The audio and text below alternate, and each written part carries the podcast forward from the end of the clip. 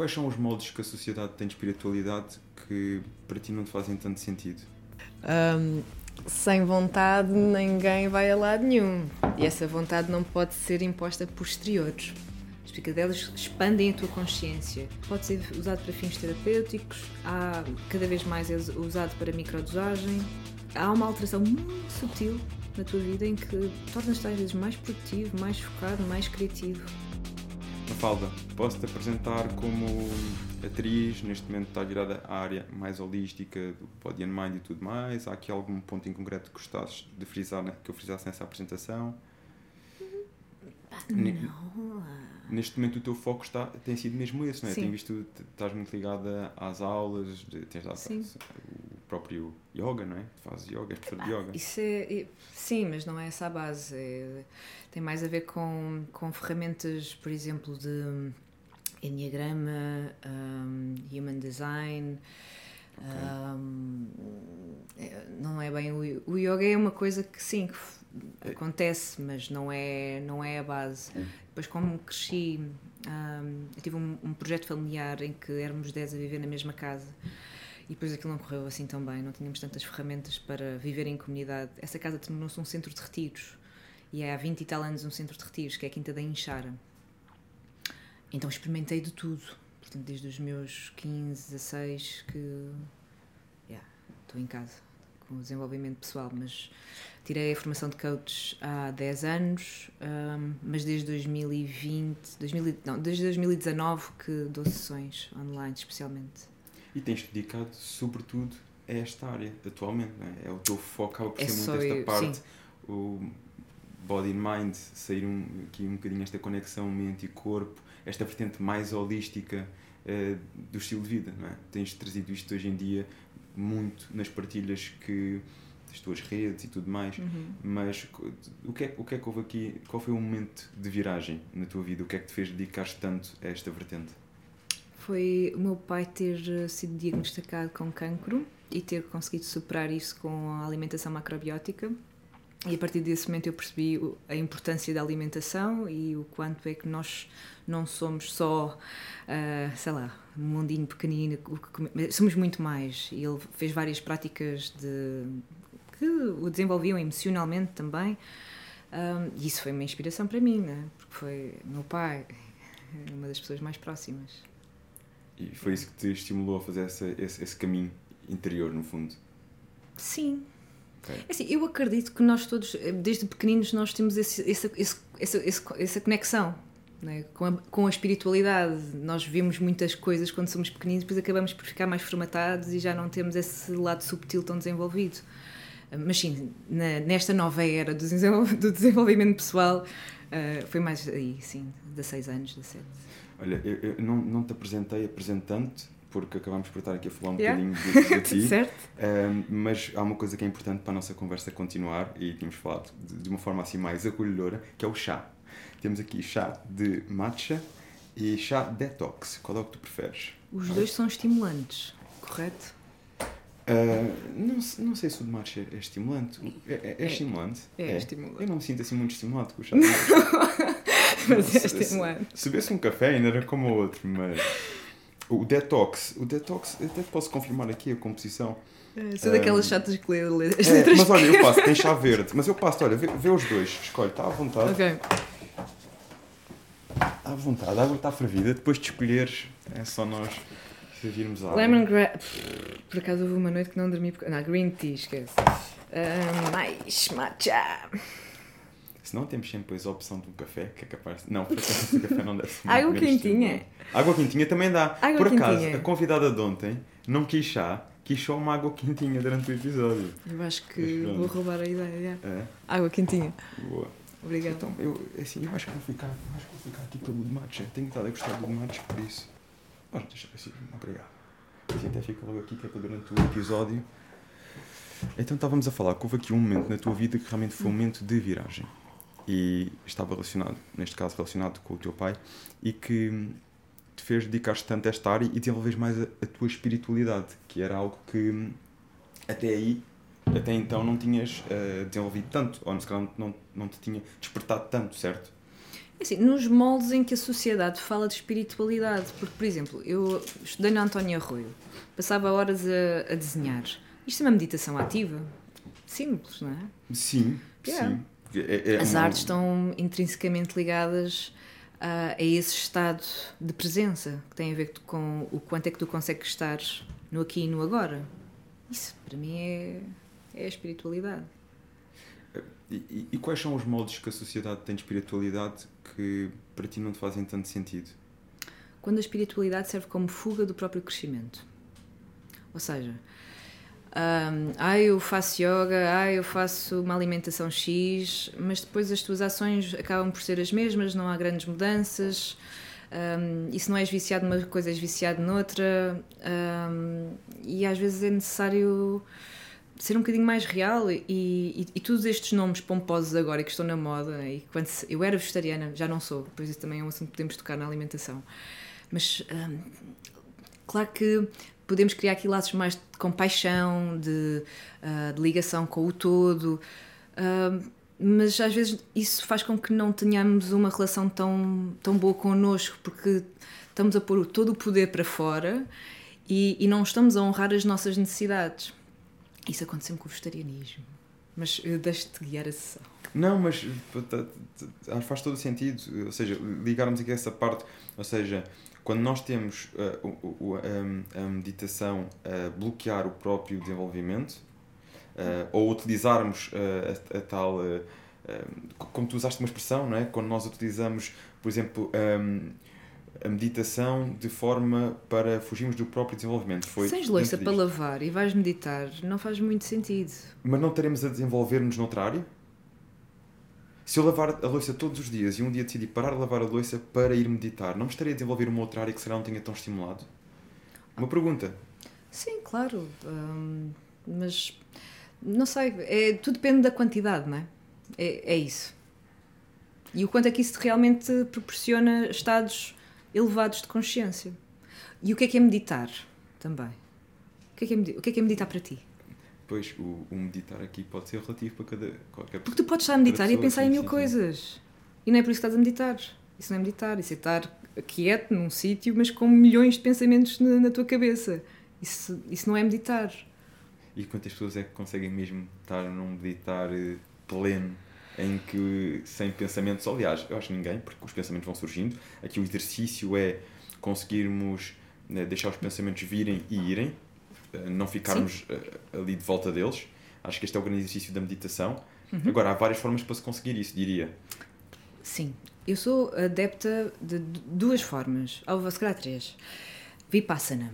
É uma técnica de meditação em que tu vais, depois dos 10 dias em que aprendes a técnica, em que estás 10 dias calado, em que não escreves, não olhas para ninguém nos olhos, não te expressas de nenhuma forma, meditas 10 horas por dia, tu vais ficando mais mastermind, vais conseguir reduzir a carga de pensamentos para um, dois e se calhar às vezes nenhum mesmo, porque trabalhas no concreto, no físico, nas sensações físicas.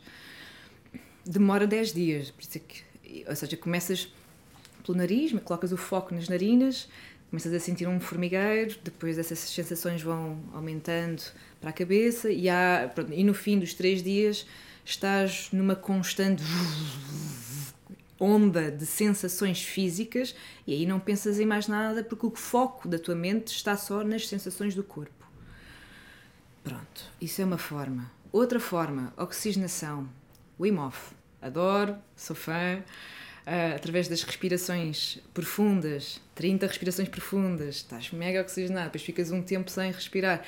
Tu entras num estado alcalino e com uma clareza mental em que pá, não é, é. Ficas ativo, mas ficas sereno ao mesmo tempo e estás no teu melhor reduz bastante stress, aumenta a tua imunidade, consegues entrar, tens uma injeção gigante de adrenalina no teu sistema, mas depois vai desacelerando à medida que vais ficando sem respirar.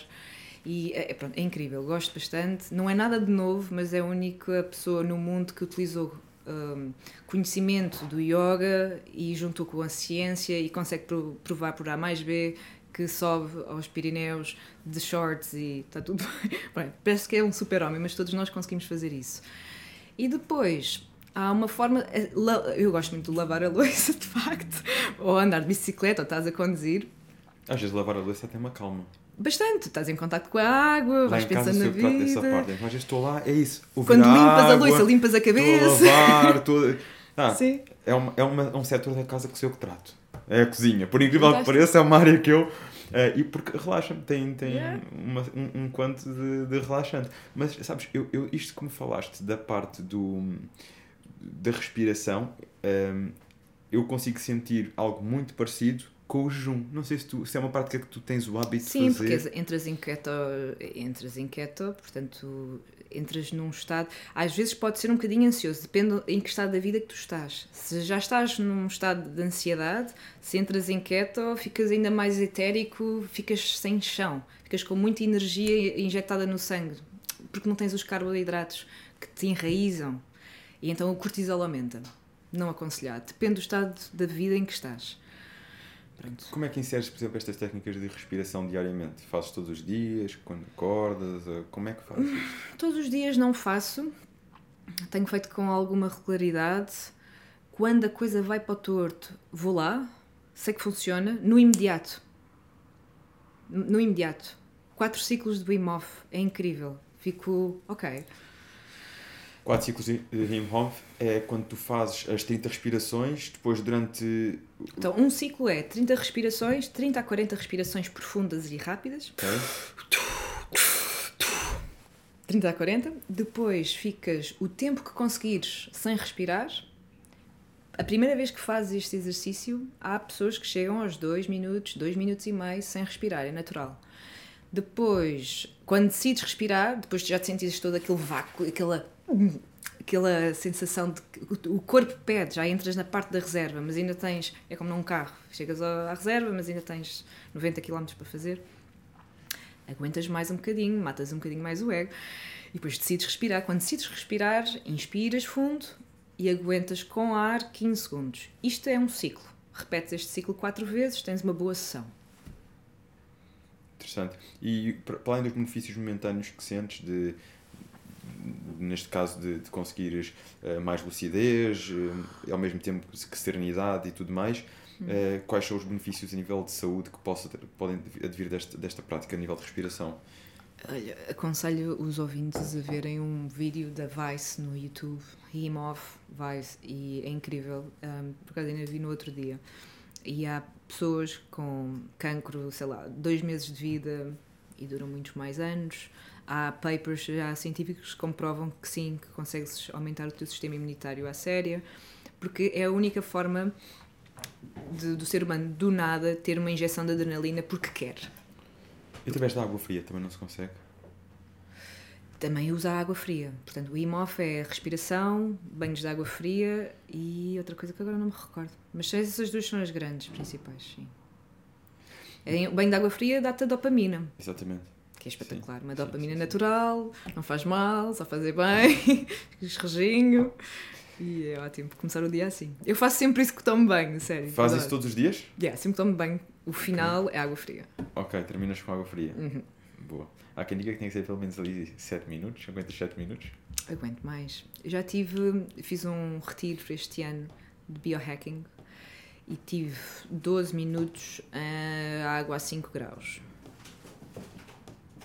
Queres-me falar um bocadinho disto do, do biohacking? Quero. Então, é conciliar a ancestralidade com a alta tecnologia. Conhecimentos. Assim, o ser humano, se formos hum, a pôr em escala de, sei lá, a história. de- nós existimos há há 10 dedinhos, não é? A, a nossa história de comermos de forma diferente, que tem sido através da, da Revolução Industrial, com, os com as, as farinhas, os- as coisas mais fabricadas, tem menos de. Epá, é assim, nem um- se calhar um, um quinto do meu dedinho. Todo o resto dos meus dedinhos, de tempo de existência dos seres humanos, nós sempre comemos carne. Nós sempre caçámos, nós sempre fomos nómadas, nós sempre tivemos movimento, sempre precisámos do corpo para carregar coisas, para. É? Uh, vivíamos de acordo com a luz solar, portanto, o ciclo circadiano. Acordas de manhã com o nascer do sol, vais para a cama quando o sol vai-se embora. Se tens alguma luz, é porque tens umas velas ou descobriste o fogo, mas a nossa parte, a maior parte da nossa existência é neste ritmo. Este ritmo não se alterou. Este ritmo sempre nos manteve saudáveis. A única coisa que nós não tínhamos era questões de higiene, era a sedentarização que dá uma certa calma, certo? Porque com a agricultura tu conseguiste fazer o recolher e agrupar no, uh, mantimentos durante um mais tempo, não é? Acumular riqueza. Andamos todos aqui a acumular riqueza de uma forma abrupta e não, não há movimento natural, não há um treino funcional, como né, no desporto se, se fala. E isso não, não dá saúde. Portanto, nós temos que ir olhar para trás o que é que funcionou, olhar, ok, agora temos vacinas, temos conforto, mas esta luz branca agora está-me a reduzir a minha produção de melatonina em 85%. Portanto, desliga eu não vou dormir tão bem. Marcelo, desliga as luzes, vamos ver se está a fazer o podcast sem luz. Ou então usava uns óculos amarelos. Lá está. Aliando à tecnologia que temos, se nós conseguirmos adotar algum, a, a, algumas coisas que a, que a, tecnologia nos dá, conseguimos viver estes tempos modernos de uma forma mais semelhante àquilo que já vivemos na ancestralidade. O melhor dos dois mundos. Depois tens testes de, pá, de intolerâncias alimentares, tens, por exemplo, a questão de magnetismo, de dormir num quarto sem uh, redes, cenas, Wi-Fi, porque vais dormir muito melhor, uh, teres ligação à terra, sapatos barefoot, and so on, and so on. Uh, é, é um mundo. É um mundo muito interessante e cada vez com extensão. Eu, foi precisamente por isso que eu te perguntei, porque eu tenho cada vez ouvido falar mais disso e, e, e no fundo já percebi que tem uma panóplia muito grande de, de, de áreas a explorar. Géneros, sim. Exato. Há mais geeks e há outros mais naturistas, se calhar. É. Talvez, também foi um bocado essa ideia que eu fiquei. Uh, mas, no fundo, o que está aqui acaba por ser traços uh, de, e todos eles com o objetivo de promoção hábitos para um estilo de vida mais saudável. No fundo, ir buscar aqui as diretrizes que nós sabemos que uh, comprovam e que estão associadas à nossa ancestralidade uhum. e que promovem a longevidade e trazer isso para os dias de hoje com a tecnologia que nós temos e com um, as modernices, digamos assim. Yeah. É, por acaso é verdade, se calhar temos de trocar estas luzes por amarelas, porque desligar não ia dar, isto não ia ficar grande produção. Mas há realmente há grandes coisas, há, há, há pequenas coisas. Ou então metes toda a gente com óculos amarelos. Óculos amarelos. Yeah. Pá, é um cross-selling giro. Só temos que ver aí uns óculos próprios e fazemos um episódio. Ainda por cima tens Elite em amarelo, até funciona. Combinava, combinava. E dá, dá sainete aquele estilo. Parece que estás-me a dar aqui umas ideias, sabes? Que isto, malta, isto é, da, é das artes, não é? Eu sou das artes. Exato. Com a conversa que eu estou a ter, achas que eu sou das artes? Disseste-me começaste com o desenho, que fez Eu sei, mas eu não sou desenho. só das artes, mas sim, comecei. Pronto, sim, no, sim normalmente não somos nunca só de uma só coisa, yeah. não é? Somos de, de várias, e ao longo da vida vamos tendo várias coisas, diria eu. Um, e, e tu neste momento és do quê então? Ai. Eu, eu, sou eu sou uma pessoa em construção, mas um, adoro o desenvolvimento pessoal, adoro o ser humano no seu geral, por isso é que um, também estudei. Um, eu tipo, primeiro comecei nas artes plásticas, não é bem artes plásticas, eu estava em design industrial, portanto, no design, mas sim, tive cadeiras de desenho. Pronto. Um, mas depois fui, pronto, depois houve aquele projeto que toda a gente conhece, Morangos com Açúcar, fiz o conservatório, estudei, fiz a minha, a minha licenciatura é disso, é de teatro, e aí estudei os seres humanos, como é que se comportam, como é que, como é que eu observo uh, as mínimas subtilezas para conseguir em última instância, reproduzir alguém que já exista, né? porque isso para mim acho que é assim o wow de um ator é conseguir reproduzir alguém que já exista. Ou então também vejo que graduações de maneirismos de, de falar, de, de, de andar, de sei lá, tudo um, e, e, gosto muito disso, gosto muito de estudar pessoas, gosto muito de me estudar, gosto muito de me melhorar, gosto muito de me ultrapassar para não ficar no mesmo sítio. Se tiver sempre os mesmos problemas, acho que estou a ser um bocado limitada. Eu preciso, ok, então que sejam problemas diferentes. Um, gosto dessa descoberta. Um, Ou seja, gostas de descobrir a ti própria e aos outros. Yeah. Decifrar pessoas. Já ouviste falar do, do, do livro? Sim. Decifrar pessoas? Sim, sim, acho interessante isso. Mas depois há todo aquele mundo em que tu não consegues bem uh, e que cada um tem o seu. Tem, cada um tem a sua, o seu mundo, a sua forma de se expressar, a sua forma original de ser. E entramos numa parte mais shanti, shanti de, pá, de, das sincronicidades, de, dos sinais, de como é que nós vemos a realidade, que mindset é que temos, mas como é que a vida se expressa numas coisas em que nós não temos assim tanto controle. Eu gosto de, de, verificar as coisas que acontecem que eu não fui eu que fiz, mas é o mundo também a falar à minha volta. Pronto. Gostas de, anali de analisar aquilo que não controlas? Não gosto só de analisar, eu gosto de viver e experienciar. Porque se eu for só na análise, eu sou uma geek que não sai de casa. É? Eu gosto de experienciar com o corpo, por isso também tive aquele tive um, uma altura, um ano da minha vida em que me tornei atleta e treinei para ser uma Iron Woman, para fazer um Ironman e, e, ver qual é que é os limites do corpo. Aí estava na parte física. Um, mas depois também gosto muito de, daquilo que não, não dá para explicar. Quando tu aumentas a tua consciência, então através de psicadélicos, pá, como, é, como falar disso? Não tens estudos científicos porque é ilegal e não sei o quê, mas tipo, há todo um mundo que a malta não fala, não é? E que muitas vezes nem dá para falar, porque são coisas tão, tão expansivas em que o uso da palavra é redutor. E, e, mas, mas para ti, é dentro das palavras que conheces, o que é que é esta experiência de uh, ver o mundo através de psicadélicos? Oh, então, Depende dos psicadélicos que estamos a falar. Queres falar algum em específico? Não, diz-me tu. Um, é uma área que eu não domino. Vou falar dela, vou, vou, vou aquilo, as palavras que tu escolheres para passar isso, para mim isso vai ser o mais próximo possível da, da experiência. Ok. Então, LSD. Uhum.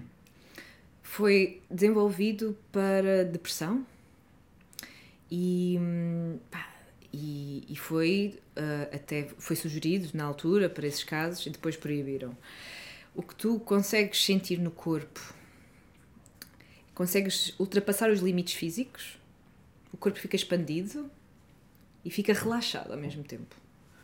A nível de visuais, uh, tudo ganha mais cor, há formatos que realmente se mexem, mas isto é, isto é o mínimo. A sensação é tu fazes parte de um todo. Não há corte entre eu e tu. Tu consegues perceber que é um todo. E quando é aquele clichê do We Are One, tu sentes. Porque uma coisa é falar sobre isso, outra coisa é sentir isso. Os psicadélicos dão-te isso. Os psicadélicos expandem a tua consciência. Começas a ter uh, sinapses ligadas que não, tinham, não tinhas antes. Portanto, aumenta o número de sinapses aumenta a tua inteligência, não só mental, mas emocional também. A tua percepção do mundo muda, logo tu ficas também diferente. Ah, depende se usas para fins recreativos, para fins de, de autoconhecimento, com que propósito é que tu fazes isso, set and setting, onde é que tu estás, com quem estás, o que é que estás a ouvir. Um... Eu, eu, o que vou sabendo sobre isso acaba por ser um bocadinho aquilo que, que leio ou ouço. Uhum. Um, não por experiência própria, mas pela, por aquilo que, que pesquiso. E, e, já vi alguns relatos, nomeadamente acho que há documentários na Netflix também a falar sobre o assunto, de pessoas que acabam por se perder nisso, ou porque depois não têm o controle de parar, ou porque ou pelos fins que as levam a, a experimentar. Uh, tu, tu, como é que vês isto? É algo que se consiga utilizar de forma uh, regrada e controlada para, para tirarmos algum proveito? Ou é. Eu digo-te isto, vou-te dar aqui um exemplo muito claro, que para uma área que eu domino e que eu posso falar. Uhum. área do fitness, área do culturismo, esteroides anabolizantes. Há formas de de, de, um modo inteligente. Hoje em dia há terapia hormonal prescrita por médicos que, com recurso a esteroides anabolizantes, mas também há, há quem os use e e se estrague com isso. Uhum. Ou seja, é importante encontrarmos o equilíbrio em tudo na vida, é possível encontrarmos o equilíbrio, depois depende, lá está, do que é que motiva a pessoa, do propósito e da consciência de cada um. Não se pode generalizar. E acredito que seja exatamente o mesmo neste tipo de situações. Como é que tu vês isto? Uh, ou que experiências é que tu já, já te deparaste nesta situação? Vai potenciar sempre o que tens dentro Portanto, é super importante que faças isso com pessoas que tu confies, num espaço seguro. Uh, pode ser usado para fins terapêuticos, há, cada vez mais é usado para microdosagem. Subtil, não sentes. 10 micro, micromiligramas, acho que é assim que se diz. Um, e há uma alteração muito subtil na tua vida em que tornas-te às vezes mais produtivo, mais focado, mais criativo. E nem percebes bem explicar como. Não é do dia para a noite, uma coisa muito subtil. Isto em dosagens muito reduzidas. Uma dosagem maior, pá, depende. Se tiveres alguém que te possa acompanhar nisso, e cada vez há mais isso, uh, até com outro tipo de psicodélicos, um, há, há benefícios. Não, não conheço casos, ou nunca ouvi falar de casos que sem esse devido acompanhamento que tenha corrido mal. Ajuda-te a aproximar também mais do teu coração e das tuas emoções e às vezes o que é que está aqui enclausurado que não consegues expulsar. Um, e por acaso não sei como é que está. Sim, há, há algumas clínicas em Portugal que fazem esse tipo de acompanhamento. E eu acho que são só virtudes. Só que isto só. Tudo o que torna as pessoas mais conscientes não é propriamente a coisa mais uh, aceite socialmente. É? Mas aos poucos estamos a ir lá. Isso, é, é, isto leva para duas questões, Mafalda. A primeira é porque é que isto não é uh, aceito socialmente? okay. E a segunda, um, porque é suposto nós precisarmos disto para nos conectarmos com o nosso uh, mais uh, profundo eh, eu, digamos assim. Não, não é necessário isso para te conectares contigo. Então, e consegues conectar-te contigo de forma bem profunda uhum. sem isto? Ai, sim. Por exemplo, uh, breathwork, trabalho de respiração em português. Se fizeres uma hora uma respiração holotrópica, tu estás completamente dentro de ti e choras e berras ou, ou ou, ou vêm coisas que o corpo se manifesta. O trauma está no corpo.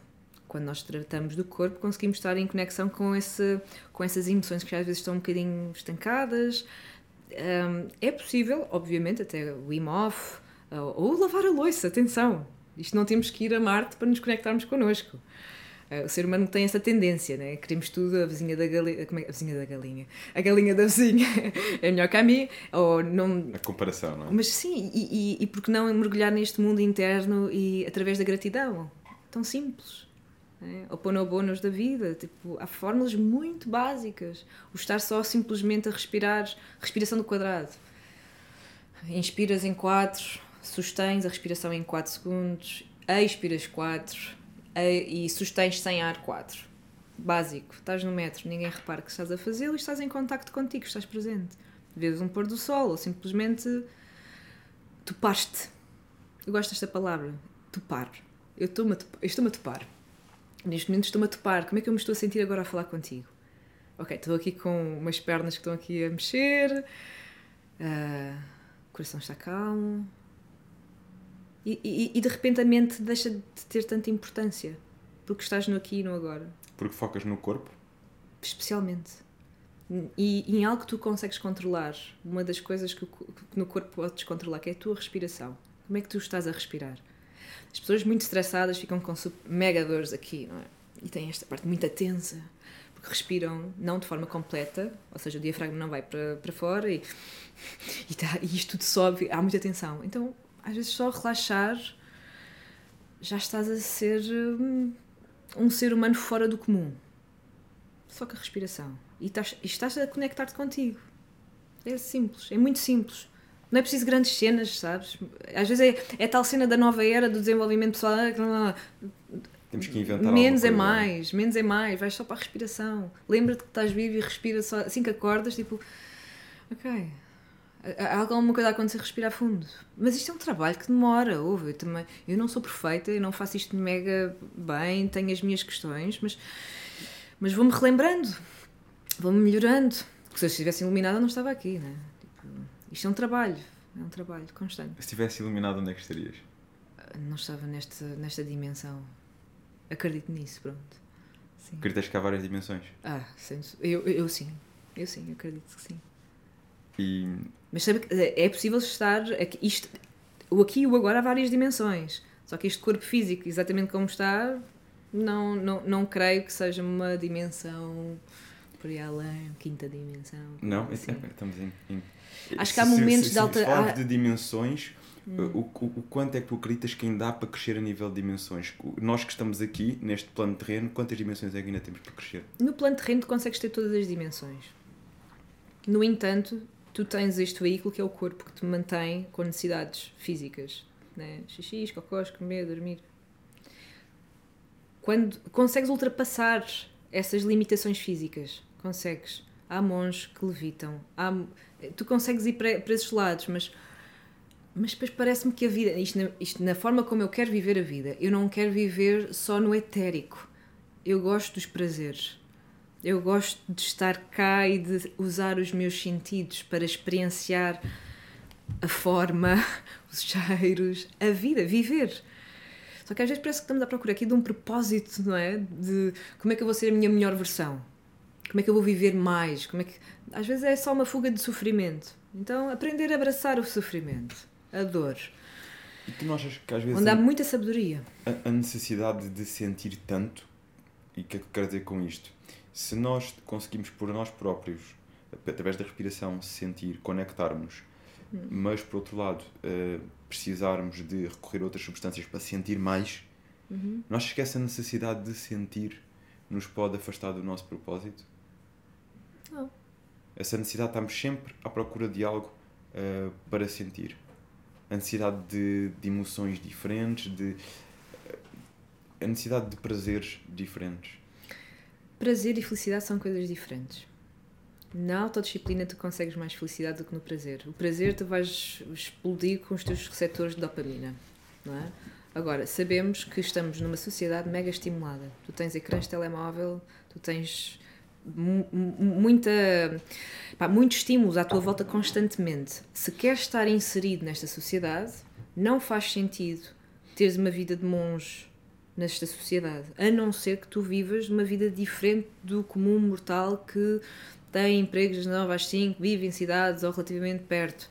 Podes ter uma vida muito mais pacata e muito mais conectada. E aí a alimentação pode ser diferente hum, e, e o teu propósito e a forma como interages com a vida é diferente, mas é, é difícil fugir a isso. Mas é possível, há muitas pessoas assim, claro. E o que é que é para ti propósito?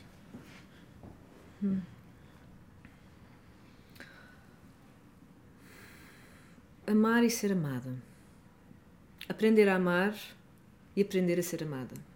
Isso é o teu é, é o, o propósito, o que significa propósito para ti ou é a tua definição de propósito no geral? É a minha, cada um tem a sua. É o teu propósito. É o meu propósito. Acredito que todos ten- tenhamos eh, propósitos diferentes. Como é que expressas isso no teu dia a dia? Como é que segues o teu propósito no teu dia a dia? Como é que eu consigo colocar numa, numa situação em que eu estou confortável, em que os meus limites estão a ser respeitados? Como é que eu consigo ter compaixão para compreender o outro? Como é que eu consigo ultrapassar eh, dificuldades num lugar de centramento e não de reação, mas sim ação? Micromanagement. Eu quero a água quente, não quero o chá com. porque eu sei as repercussões disso. Sabia-me bem um gostinho, mas prefiro né, tratar-me melhor. E há estas pequenas, grandes decisões que me vão dando mais amor próprio.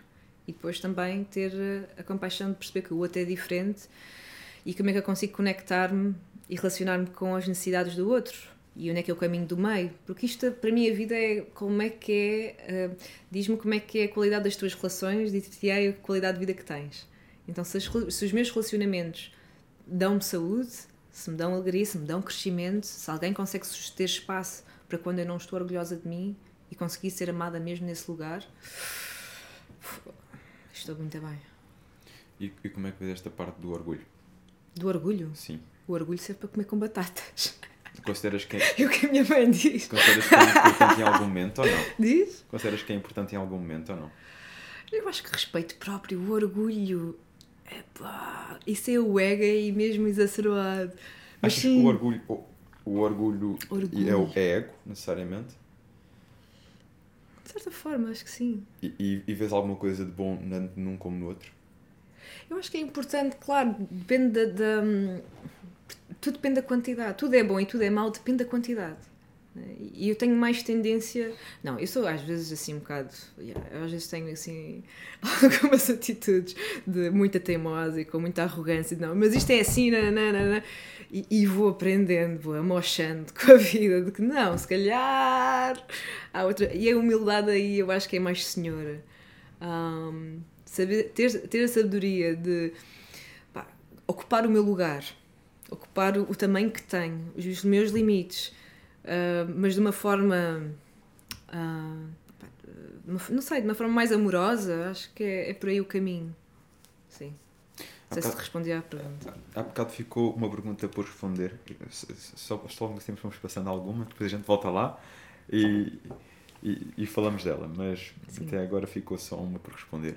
Que é o, o porquê é que tu achas que a sociedade tem os preconceitos que, que tem e até mesmo os tabus em relação aos psicodélicos? Primeiro foram, uh, foram proibidos. Houve uma altura que eram legais e depois deixou de ser, porque viu as consequências nos anos 70 dos mesmos. Uh, porque dá mais liberdade, porque dá mais autonomia, dá pensamento crítico. Pessoas que pensam são perigosas. Tipo.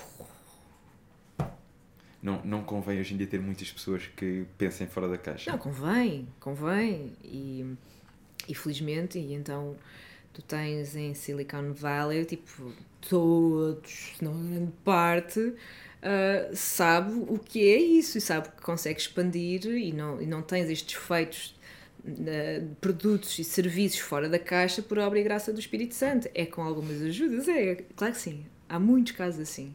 Só que isso não é falado, isso não é.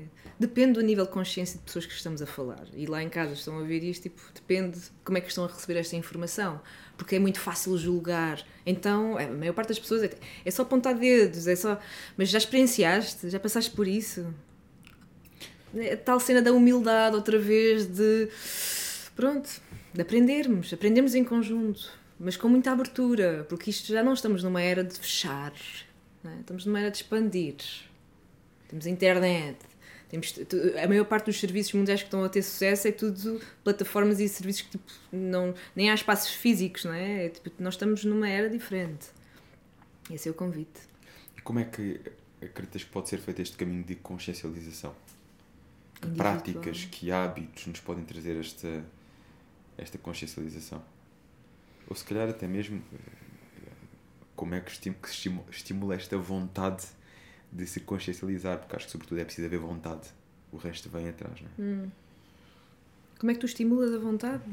A consciencialização. Como é que tu podes tornar mais consciente? Queres servida de mais água quente? Sim, água quente é sempre bom. Então, eu vou fazer aqui uma pausa de água quente. Enquanto um, sem vontade ninguém vai a lado nenhum. E essa vontade não pode ser imposta por exteriores podemos inspirar pessoas a fazê-lo, mas não podemos fazer, seja o que for, para inspirar. Uh, viveres a tua verdade é o maior ato que tu podes contribuir para a sociedade, é seres tu próprio. E isto é muito clichê, mas é verdade. Uh, agora, nesta altura do campeonato, temos muitas pessoas isoladas. Eu própria também lidei com isso nos últimos meses de epá, tenho o meu casulo, estou confortável, mas como é que eu expando isto, né? E acho que o trabalho coletivo é muito importante. Porque nós temos as redes sociais, parece que estamos todos conectados, mas não estamos. Então eu diria que vai-te dar com pessoas. Tenta lidar com as pessoas, tenta te dar com pessoas, tenta ter círculos de pessoas à tua volta que sejam saudáveis para ti. Procura os teus pares. Quem é que fala como tu? Quem é que pensa como tu? E se já não te identificas com aquele amigo que vai beijolas e fala de futebol, fantástico, muda então. Só que nós todos precisamos de pessoas. Isto não, não dá para ficarmos fechadinhos. Nós temos. E há muito crescimento pessoal nos relacionamentos. Daí eu dizer que o meu propósito é amar e ser amada. E como chegar aí, né, em um estado em que isso seja com qualidade. Um, mas sim, se queres de algo concreto. Um, curiosidade. Quando uma pessoa não tem curiosidade, está muito morta está a caminhar mais para a morte do que para a vida. Nós precisamos de querer conhecer coisas que não conhecemos. Precisamos de desbravar, precisamos de mais poesia, precisamos de, de explorar outras coisas. Então nós tugas tipo, temos aqui este mar e esta história toda, então viajar. Mas não é só tipo, ah, vou para as Maldivas com a pulseirinha, não, é também como é que tu viajas para dentro, como é que tu consegues uh, estar em contacto com emoções que não te são assim tão fáceis sentir, porque pode levar para lugares desconfortáveis até fisicamente, mas ultrapassar isso, não ter medo da dor. Yeah. Isso dá medo, é fixe explorar. Mesmo que não se vá diretamente, mas falar com quem lida com essa coisa que te dá medo. Ah, eu tenho medo das alturas. Então fala com um piloto de aviões. Então, tipo, vai falando sobre o assunto. E depois, se calhar, um dia consegues mesmo saltar de avião e superar esse medo. Porque isso dá-te o empoderamento. Eu sou capaz de ultrapassar as coisas que me metem mais medo. Isso é muito fixe. Tu, tu falaste-me. Um, eu, quer dizer, antes de ir lá, eu queria te perguntar até que ponto é que tu acreditas que as pessoas são capazes de mudar e, de, de, segundo a tua experiência, se sim, quando é que as pessoas mudam realmente? Quando a dor de te manteres igual é superior à dor da mudança. Alguém já disse isto? Se não for mesmo assim, é mais ou menos parecido. Eu acho que sim, que é possível mudar. Acho que sim. Já tiveste momentos na tua vida em que a dor de manteres igual é superior, era superior à dor de, da mudança? Espera aí, que agora sou um bocado disléxico. Repete lá outra vez. Como é que é? Uh, no, dor... no fundo, já no fundo, tiveste, já tive, resumindo e concluindo, já tiveste momentos da tua vida em que se foste obrigada a mudar? Obrigada? Obrigada no sentido de sentires tanta dor naquele momento que percebeste que tinhas que mudar para sentir menos dor. Aquilo que tu disseste. Ah, sim, claro. Eu, eu só ah, tua, senão nunca tinha mudado, claro. Sim, sim, claro que sim. Eu já mudei várias vezes. É que eu, eu, vejo que tu neste momento promoves muito aqui um estilo de vida uh, holístico, se calhar uh, incompreendido por algumas pessoas, porque pela parte da conexão, da espiritualidade, nós estamos num mundo, numa sociedade onde as pessoas uh, não, nem sempre são capazes de parar e ver o que está para além dos nossos olhos. Mas eu percebi que houve uma dor muito grande, que tu disseste ao início, que te fez mudar, que te fez querer saber mais, que foi com a situação do teu pai. Uhum como é que isto aconteceu, uh, ou seja, qual foi o impacto em ti e o que te levou realmente a fazer este caminho de, de, de descobrir outras alternativas e de te levar uh, ao percurso que, que tens tido hum. hoje? Fartar-me de padrões que já não me servem, fartar-me de crenças que já não me servem, fartar de versões de mim que já não me servem. Né? Quando tu vês a mesma situação a repetir-se uma, duas, tipo, epá, isto a culpa não pode ser da malta toda à minha volta, né? Então, eu sou eu, ok, então o que é que eu posso mudar para que manifeste uma realidade diferente? Uh, queres, que, queres que elabore mais? Não, não, não, deixa passar à próxima. Um, aqui, aqui, aqui vais sempre elaborar o que tu achas que deves elaborar em cada resposta. Ok. Um, gostava de saber a tua opinião e a tua visão em relação à nossa sociedade de hoje em dia. Falámos a, a posição da sociedade em relação a alguns temas uhum. que ainda é tabu e que não se fala, e... mas gostava de saber como é que tu vês a sociedade em relação a homens e mulheres de hoje em dia, o caminho que tem vindo a levar. Uh, se acreditas estamos aí numa sociedade que está uh, equilibrada nesse sentido, que está polarizada, despolarizada. Como hum. é que hum. tu vês essa vertente? A tua opinião em relação àquilo que tu vês? Meu Deus, que tema. Sim, está despolarizada. O consumo de cerveja aumenta os estrogénios, os homens. oh, os homens ficam, os, os, homens ficam, os homens ficam mais femininos. ficam mais femininos, sim. O que também é maravilhoso, atenção, porque eu acho que nós, eu, eu vou-te dar a definição de ser humano para mim, quer sejas homem ou mulher, todos nós temos energia feminina e masculina. E o masculino numa mulher, um, especialmente tendo em conta o contexto que nós temos vivido nesta raça humana, um, tem levado as mulheres a, a terem mais capacidades de fazerem coisas que antigamente os homens faziam. Mas, biologicamente, o corpo de uma mulher é de uma mulher e o corpo de um homem é o corpo de um homem. Tipo, nós pensamos de formas diferentes, os cérebros são diferentes.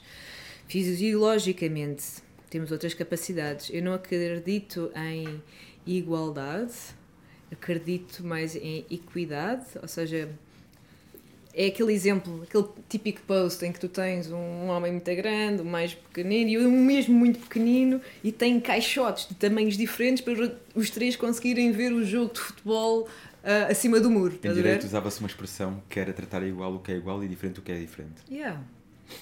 Isso é bonito, lidar com a diferença. Um, opa, eu, eu acho que as coisas estão, estão, estão, estão não sei, estão, de uma maneira em que hum, é, é um tema que me toca, por acaso. Um, esta questão de. Vou muito parar à questão dos transgêneros e a forma como. É? Porque falaste-me. É difícil não ir falar, não ir parar aí. Um, de uma forma ou de outra, e não quero mesmo ir, porque isso é mesmo muito complexo. E estou com muita curiosidade para saber como é que isto vai, vai se proporcionar, mas de uma forma ou de outra um, existe polaridade e os relacionamentos precisam disso. Eu, como mulher, preciso dessa polaridade para eu viver o meu feminino. No entanto, eu tenho que ter o meu masculino resolvido, porque senão vou ser uma pessoa que vai estar uh, em esforço e zangada e não consigo uh, ter um surrender, um, sabes, um confiar, um ser delicada. Um, acho muitas vezes que as, as, feministas estão muito mais masculina, masculinizadas e não estão com o seu feminino à flor da pele, não estão a viver a sua feminina, a femini, é, desculpa, feminilidade. Obrigada. Feminilidade. Mas, mas sabes que isso é fácil de perceber. Um, eu, eu acho que quando vemos mulheres com este um, demasi... movimentos feministas é muito fácil perceber que muitas vezes são mulheres que têm é, realmente um feminino uh, ferido que tiveram que se tornar mais masculinas em muitos casos. Exato. Fruto de N situações. Claro. Acho que é preciso haver a tal compaixão. Gosto muito de referenciar Gabor Maté não sei se já ouviste falar deste autor. Não, mas estou curioso, até porque eu adoro estes temas. É. E ele fala da sociedade como. Eh, um, isto, isto, o que é que é normal? O que é que é, o que é que é o normal hoje em dia? São as pessoas não estarem em contato com as suas feridas, com os seus traumas. Somos todos uma cambada traumatizados. todos! E não é preciso estarem aos Auschwitz para ser traumatizado. Só que se houve algum evento na tua vida que te marcou ao ponto de tu reagires, agires de forma diferente na tua vida por causa desse evento, pá, tu estás aqui umas crenças nós temos é que resolver isso com muita compaixão. Meter pessoas em prisões não resolve muito. Não é esse autor que tem um livro que é Traumas com T grande e com T pequeno, que é assim no género, que ele faz distinção entre vários tipos de traumas. Ok, no outro dia vi um livro desse género, não sei se era desse autor ou não, mas já ouvi falar desse livro que fala precisamente da distinção entre traumas, basicamente defende mais ou menos isso, que todos hum. temos traumas, só depende se são traumas com T grande ou com T pequeno, Sim. e depois vai a fundo e explica o porquê. Mas tu acreditas que não é na prisão que se resolve esse tipo de situações? Acho que não, porque tem que só ver, é, tem que se olhar é para a origem. Porquê é que aquela pessoa teve necessidade de roubar, matar, seja o que for?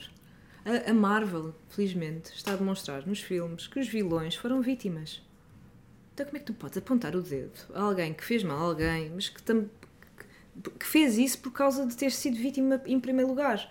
Então entramos nas constelações familiares, prática da psicologia que se estuda quando se tira o curso.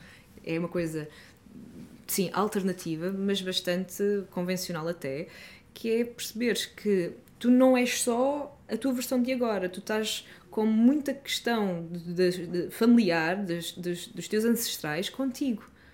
Porque eu, quando. Eu, a minha avó, quando engravidou da minha mãe, eu estava, eu estava lá dentro, não é? Eu, eu, tipo, há uma conexão até biológica, se não quisermos ir por mais, pronto, coisas mais uh, subtis, mas. Portanto, há, uma, há toda uma carga de trauma coletivo que nós temos que curar, temos que perceber e ter, hum, não sei, ter esse perdão com, com o passado sem estar com esta facilidade do julgar, do incriminar. Claro que é preciso, sim, as leis, e isto não pode ser uma anarquia completa, mas que haja mais compaixão. A palavra é compaixão e cooperação. Acho que é isso que faz mais Mas tu achas que compaixão ia criar uma sociedade, neste caso, de criminosos? Achas que a compaixão ia ser a solução? Se tivermos compaixão pelos recursos naturais e pelo planeta em que vivemos, em primeiro lugar, fantástico, não é? E um criminoso, será que tivesse a compaixão? não tem esse nível de consciência, mas cabe aos líderes, já que temos líderes, mas isso também é uma coisa que está aí por água abaixo. Nós estamos a descentralizar o, o, o, quem está no, no cimo da pirâmide. Este formato da pirâmide, isto já não faz sentido. Faz sentido é redondinho, é? em que toda a gente consegue perceber que tem o seu poder pessoal. em que toda a gente tem voz, em que toda a gente consegue ser o seu próprio mestre. Eu acredito nisso, porque senão, lá está, sou vítima da sociedade em que estou, de quem é que governa o meu país, e calma. Agora, eh, eu estou a falar de uma minoria muito minoria, eu estou a falar de pessoas que não. não eu estou a falar de uma linha de pensamento que não é reconhecida no momento.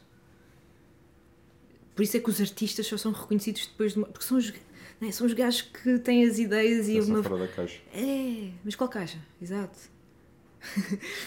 Pá, A caixa construída pela isto, é- isto são sociedade. conversas muito subtis, mas eu também não consigo ter este tipo de conversa sem ser de uma forma profunda e honesta. Portanto, é, olha, é o que vai. Eu, eu ia aqui um bocadinho antes. Eu percebi que não entraste aqui em muitos detalhes, mas sim mostras uma curiosidade em saber como é que a sociedade vai estar daqui a uns tempos se continuarmos com esta despolarização. E eu ia aqui um bocadinho antes. Tu, como mulher, o que é que acreditas que as mulheres podem fazer para se tornarem mais femininas, para entrarem mais no seu polo feminino? Se bem que, e deixar aqui o parênteses, eu sei que isso para acontecer naturalmente é importante que os homens também assumam o seu polo masculino. Mas, como mulher, como é que vês isto e que conselhos podes dar a outras mulheres? Estás a falar de pessoas do sexo feminino. Feminino, sim. Pessoas que nasceram com o sexo feminino. Sim. Muito bem. Porque tu falaste aqui de algumas coisas que eu achei importantes, que foi nomeadamente eh, a, a, a mulher poder eh, relaxar, poder o tal, usaste a expressão do surrender, ou seja, eh, às vezes as mulheres também estão muito neste polo tão ativo, tão bora e vamos fazer eh, constantemente, não quer dizer que isto não seja natural também haver fases assim, mas quando estão sempre, sempre assim, pode-se começar a haver uma a tal despolarização, não é? Porque não é, não é natural. Sim, biologicamente falando, o corpo feminino precisa dormir mais horas que, o- que um corpo masculino. Ahm, ter consciência do ciclo menstrual é importante. Saberes quando é que estás a ovular, quando é que é a tua menstruação, se tens dores. As dores não são naturais, as mulheres acham que isso é uma norma, tipo, isso não é natural ter dores. O que é que ter- pode indicar? o que é que eu posso O que, indicar? é que, o que é que pode indicar quando se. Bloqueios emocionais, traumas, tudo o que não estás a viver na tua essência, não estás realmente a fluir na tua, no teu elemento. Há alguma coisa, e há muito trauma relacionado com esta zona, não é? Portanto, é uma questão de se ver, de ser olhada, mas não é, lá está, não é ser olhada por uma ginecologista, atenção, isto, estou, estou a falar de um trabalho, é sempre a palavra subtil, porque isto, e que vai, engloba várias áreas. Hum, muito terapêuticas. Hum, Mas há algum trabalho em concreto que tu consideres que seja mesmo importante as mulheres fazerem nesse, nesse sentido? E digo-te isto porque o, o, o nosso público é maioritariamente feminino e há uns tempos sur- surgiram questões, sobretudo, nomeadamente em relação a isso, eu trouxe aqui algumas especialistas na área eh, que falavam precisamente sobre as dores na menstruação, se era normal, se não era, o que é que pode ser feito, o que é que não pode. E, e acho que que aqui um bocadinho a tua perspectiva sobre isso, pode ser interessante. Então, as pessoas com quem trabalho, as mulheres com quem trabalho, as minhas coaches, hum, primeira coisa que eu sugiro, mas isto é claro que vem diante de cada um, hum, o não uso da pílula. A pílula dá-te estados de depressão, ah, inibe-te bastante a tua conexão com as tuas emoções, tira-te a libido, não é fixe. E, e não estás, a mulher tem que estar alinhada com os ciclos da natureza. E nós somos natureza. A natureza não é uma cena que a 30 km de Lisboa, não. Nós somos, fazemos parte do tal ritmo circadiano, não é? Nós estamos em, nós vivemos de acordo com esses ciclos. Mesmo que tenhamos esta luz branca agora, mas nós vivemos de acordo com a lua. é? A lua é o maior, é se calhar o maior satélite para nós nos regularmos. Ahm, por exemplo, quando está a lua cheia, ah, normalmente as mulheres que vivem na sua verdade na sua- e que quimicamente não têm questões aqui a, a influenciar, estão a ovular na lua cheia. Geralmente. Ahm, quando estão mais em guerreiras, estão na lua nova. Mas o ciclo, para a forma, a forma de estar mais, mais fluida, mais confortável no corpo da mulher, é estarmos assim ligadas com esses ciclos naturais.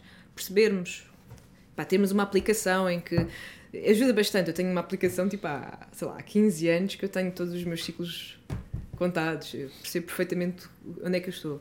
E isso ajuda a, a, vivermos melhor, de forma mais saudável. Isto porque estamos a falar de mulheres, portanto, mulheres, ovários, sim. Uh, mais descanso, mais leveza. Mas o mesmo digo para um homem, também acho que é importante haver leveza e, e sarar e, e, ter consciência do lado feminino do homem. Mas sem dúvida, sim, onde é que está a masculinidade? Né? Onde é que está a fisicalidade, o trabalho do corpo? Pai, é super importante. Um homem que não trabalha o físico fica muito na mente, né? então é bom, sim, corpo e mente, é formalística.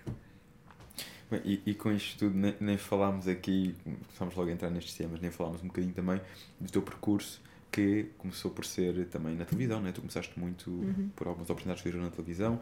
Isso é uma coisa que te traz eh, um desejo de voltar, fez parte do teu passado. Uh, como é que esta área está na tua vida? Engraçado, só ao final de uma hora de podcast e estamos a falar nisso. Realmente claramente que neste momento estás bem mais presente noutras áreas, Sim. mas eh, de alguma forma isto terá certamente algum impacto também no teu percurso. Sim. Um, o Jim Carrey, por exemplo, tem um percurso muito interessante. Uh, eu não me comparo a ele minimamente, mas, mas acho interessante ultrapassar a questão da fama e da, da imagem e, tipo, e de, de tudo o que é super, supérfluo de né, o como é que eu me aparento e isso tudo. E, e ires para uma parte mais quem é que eu sou? E pronto um, a televisão nunca me mudou. Eu nunca e quem me conhece antes de fazer eu tenho muitas amizades de 20 e tal anos eu sou a mesma pessoa no sentido de não é isso que oh, eu gosto da arte representar adoro um, mas neste momento só, me apetece fazer coisas que, que me façam sentido, ou, uh, que, ou seja, que tenham uma mensagem que de alguma forma possa promover valores que eu, uh, que eu me identifico.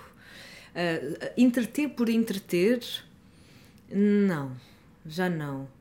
Acho que a arte representar, se for feita assim de uma forma muito vulgar, é uma prostituição emocional que já não estou, já não apetece já não me identifico. No entanto, eu sou um peixinho na água dentro de um estúdio. Eu adoro câmaras, eu adoro as equipas técnicas, eu adoro saber como é que eu aparento e vou à marcação e tenho aquela fala. Tipo, e, e eu brinco porque eu tive muito tempo aí.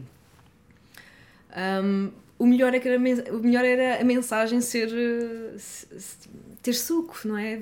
Falarmos de coisas que realmente interessam e não só aquelas disputas e a outra que dormiu com não sei quem e ai, epá, e fazer assim de, de mulher eh, fatal e sensual e reduzir e objetivar, é pá.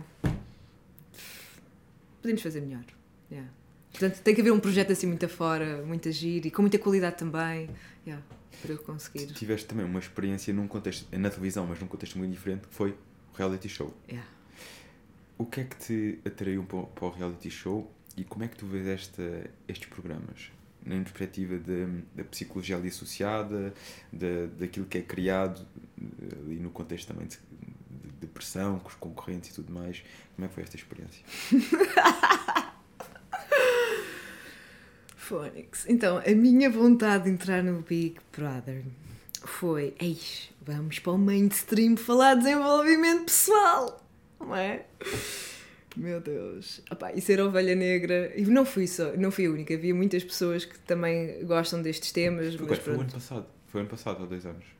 Uh, ai, foi. Como é que é? Nós estamos em quê? 2023? Estamos em 2023. Foi, foi, o, ano pass... foi o ano passado. Foi o ano passado. passado. Ano passado. Um, portanto, a minha vontade era de partilhar uh, este, estes temas, né, estas temáticas, estas ferramentas, por isso é que fiz lá o yoga e os exercícios de respiração e, e tudo mais, e essa era a vontade, ou seja, muito ingenuamente. Um, achei que levar conteúdo deste, deste nível de consciência uh, que poderia fazer. Epá, e fez alguma. Tive algumas pessoas, sim, que se identificaram, mas, mas isto é, é encostar. É, epá, é, é, é muito radical para, para o mainstream. É mesmo muito radical esta abordagem. O quê? Não queres competir? Queres cooperar? Não te importas de perder? Mas que é isso? Uma afronta, estás a ver? Só, só por ser como sou, já é uma afronta existir assim, num tipo de programa destes. E depois, claro, aquilo tem, tem as, suas, as suas particularidades, é uma experiência social intensa. Um dia são pai três ou quatro da vida normal cá fora. Um, deu para acelerar alguns processos que eu estava a viver. Um, lidar com a traição, né? porque depois esta coisa de. Porque nós temos sempre a tendência de uh, criar egrégoras, né? de quem é que é o meu aliado, quem é que eu posso confiar, e depois nas votações a malta muda de ideias ou não sei o quê, mas não estavas comigo, não, isto é um jogo. Mas tu não consegues pôr na tua cabeça. Eu não conseguia. E há algumas pessoas lá também não, mas há outras que sim. De identificar aquilo como um jogo. E quando eu não quero viver uma, perso uma personagem, porque já não estou aí, eu tipo, uau, levas a pessoal e depois não, não percebes tudo o enredo que está por trás e a, pá, diria, manipulação né, de todos os eventos, porque depois há, há desafios que promovem um jogador ser, sei lá, visto de uma certa forma, depois há a edição que não sei o quê, e tipo, isto é o jogo das percepções, é, uma, é um jogo de espelhos. Complexíssimo, diria que foi uma experiência, uma experiência brutal, mas foi saiu um bocadinho do pelo. E, e tu achas que este, estes programas estão, uh, têm interesse em passar esta vertente mais desenvolvimento pessoal, mais holística, ou não é esse o foco? É, não é esse o foco. A malta quer sangue, suor e lágrimas de uma forma gratuita. Eu recordo-me que hum, nesse Big Brother nós. Um, pronto, eu fui para lá com uma agenda, ok? Tipo, é dia da água, eu sei que vou falar da água, é dia não sei o quê, portanto, era lua cheia ou lua nova, já não me recordo. Fizemos o círculo, uh, fizemos um ritual da lua em que. Foste tu que criaste essa agenda ou foi -te... Fui eu que criei. Ok. Fui eu que criei. E hum, nesse momento, ah, eu, eu, sugiro ao grupo, pá, bora reunirmos e, e celebrarmos esta lua e ritualizarmos este momento. E hum, há muita coisa que é partilhada que normalmente a malta não partilha, não é? Porque porque não se quer vulnerabilizar. Mas há tanta beleza quando nós conseguimos nos vulnerabilizar e sentir, ok, estou a ser eu próprio e estás a ser aceito por aquele grupo exatamente como és. E estás a dar. Eu acho isso lindo, essa forma de conectar com seres humanos e que outros seres humanos lá em casa possam ver isso. Ah, claro que depois é tudo uma questão de interpretações e uma falta está a fazer terapia, isto. Pá, um círculo de pessoas à volta do fogo é a coisa mais antiga que há eu não sou nenhuma bruxa, né? pintaram-me assim, ah! mas uh, porque havia uma dinâmica no programa em que era, como é que é, uh, linha da vida, qualquer curva da vida, não me recordo, mas em que tu falas, o Big faz aquelas perguntas e, e tu falas mais dos teus podres ou dos menos mais marcantes, e é tão bom falar disso nem, em círculo, em que, ok, eu, isto aconteceu, mas não é numa de coitadinho, isto, sabes? Não, é fogo, isto aconteceu e eu estou consciente disso e ultrapassei, estou aqui. Pá, e essa, essa união foi, foi muito bonita. Eu acho que todos nós nos esquecemos que estávamos a ser filmados nesse momento. Foi mesmo especial. E tentámos ao máximo, sempre que havia quesilhas, falarmos. Pá, não foi um. Por acaso, não foi um. E o feedback também é esse, porque eu não, não vejo os outros. Uh, que foi o, o Big Brother, o, o, o, a, como é que se diz o programa? É, sim, a edição um, mais, pá, mais, mais sensata, calma, mais humana, porque não é humana darmos aos berros e ai, isso não é, isso não é o normal. Isso não é o que se quer do não ser é, humano. Não é o normal em que circunstâncias? É porque não, se tu puseres exato, obrigado humano... pela pergunta. É o, mais, é o que mais se vê, mas não é a nossa essência. Nossa essência não é essa. Nós nascemos bons, nós, nós viemos aqui, lá está, para amar e sermos amados. Eu, eu, eu concordo com isso, Mafalda, mas nós precisamos do ser humano sobre stress, de que vai haver um vencedor, se, a pressão do jogo. Precisamos uhum. o ser humano com restrição calórica.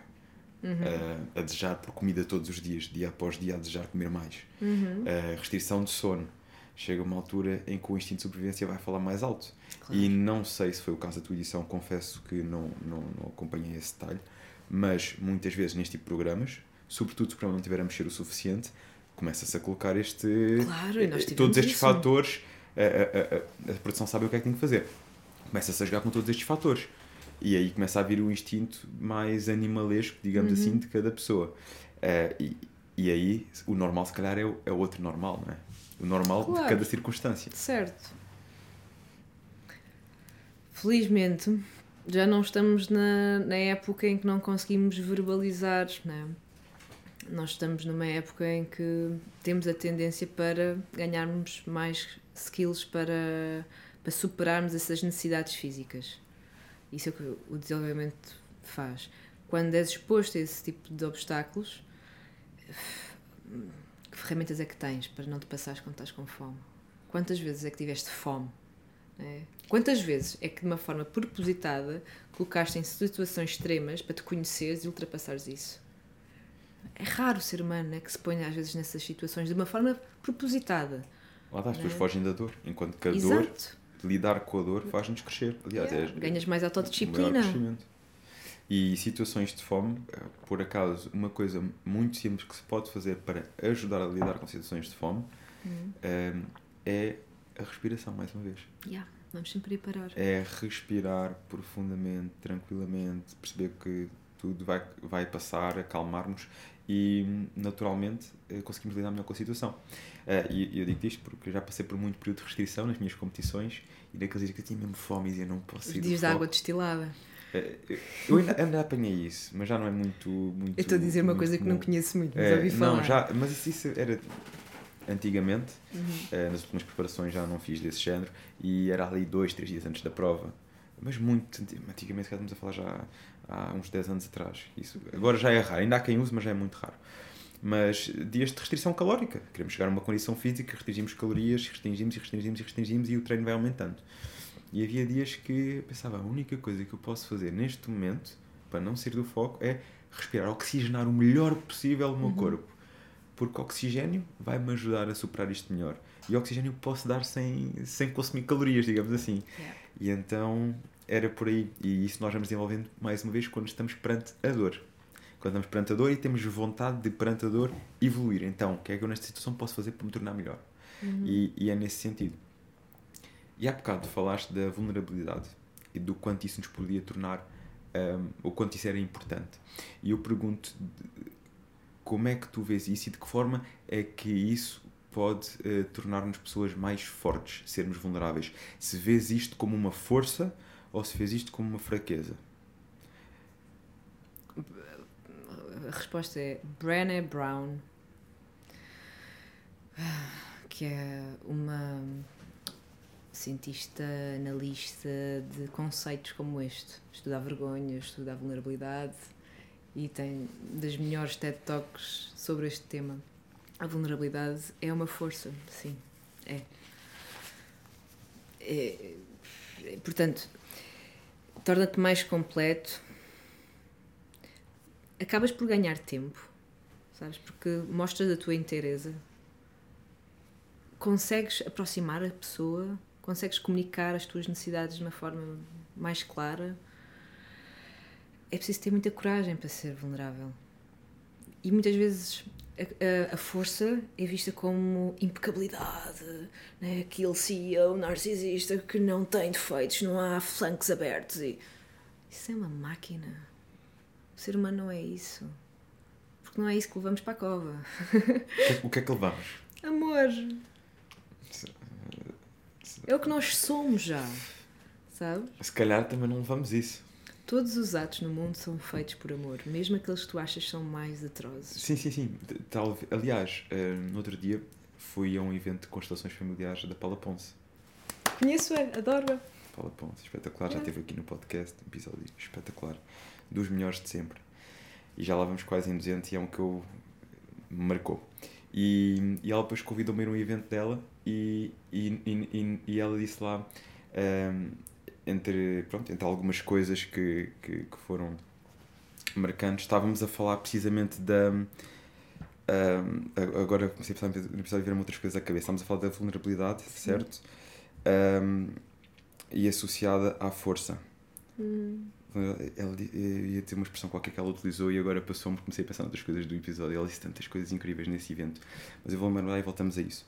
Mas um, foi transformador esse momento, uh, precisamente pelo facto de nós uh, podermos perceber e, e, em público falarmos de algumas das nossas. Uh, que se calhar são fraquezas, mas que quando nós temos a coragem de dizer em público passam a ser forças. Uhum. Simplesmente pelo facto de nós assumirmos aquilo termos a coragem de dizer aquilo mostra que, estamos, que temos domínio sobre nós próprios, que estamos confiantes de nós próprios, de quem nós uhum. somos, do que é que valemos e que não temos medo do que é que os outros vão pensar do facto de expormos e de abrirmos uhum. o jogo, o coração, digamos assim. Uhum. Que aqui acho que é a expressão mais correta. E as pessoas pensam que guardando é que mostram força, mas não. É Não. precisamente quando nós temos a coragem, é preciso ser muito forte, Uhum. m- é- mais do que coragem, é preciso ser muito forte para, olha, comigo passou-se isto, eu preciso de ajuda, como é que eu me posso tornar melhor, como é que eu posso crescer, eu não sei, não tenho a solução, E não há quero aprender convosco. passo. Não há mudança sem esse passo. Sem assumir que precisamos de ajuda.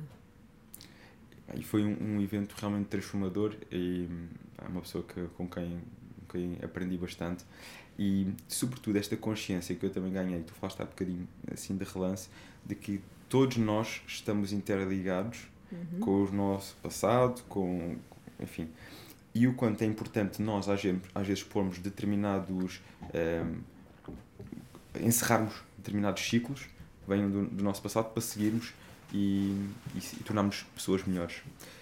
Hum, e levo-te para esta pergunta que é, em determinados momentos da tua vida tu já viste, tiveste de fazer este caminho também de encerrar ciclos do passado para poder ser a Mafalda que és hoje?